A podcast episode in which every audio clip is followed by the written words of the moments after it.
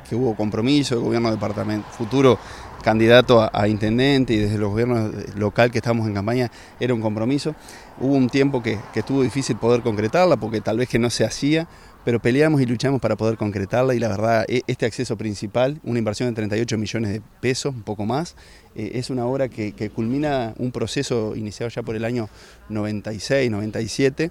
y, bueno, como acceso principal de la colonia suiza Nueva Albesia, es un acceso que los neolíticos no merecemos, una entrada principal única en el país, creo yo, puesto que, se culmina en torno a casi 4 kilómetros de obra, que, es muy importante de ida y vuelta. Justamente aquí se van a estar colocando en, torno a unas 42, 43 eh, columnas que, acompañadas de sus, de sus brazos, eh, por lo tanto se va a mantener lo que es eh, el estilo de, obra que como venía, se van a estar realizando en una de la senda oeste lo que es la ciclovía, y más la vereda, y del lado este de, la Valle Ordóñez tenemos lo que es la, vereda de circulación. Yo creo que es una obra muy importante, pero eh, eh, este tipo de obras de alto impacto a veces eh,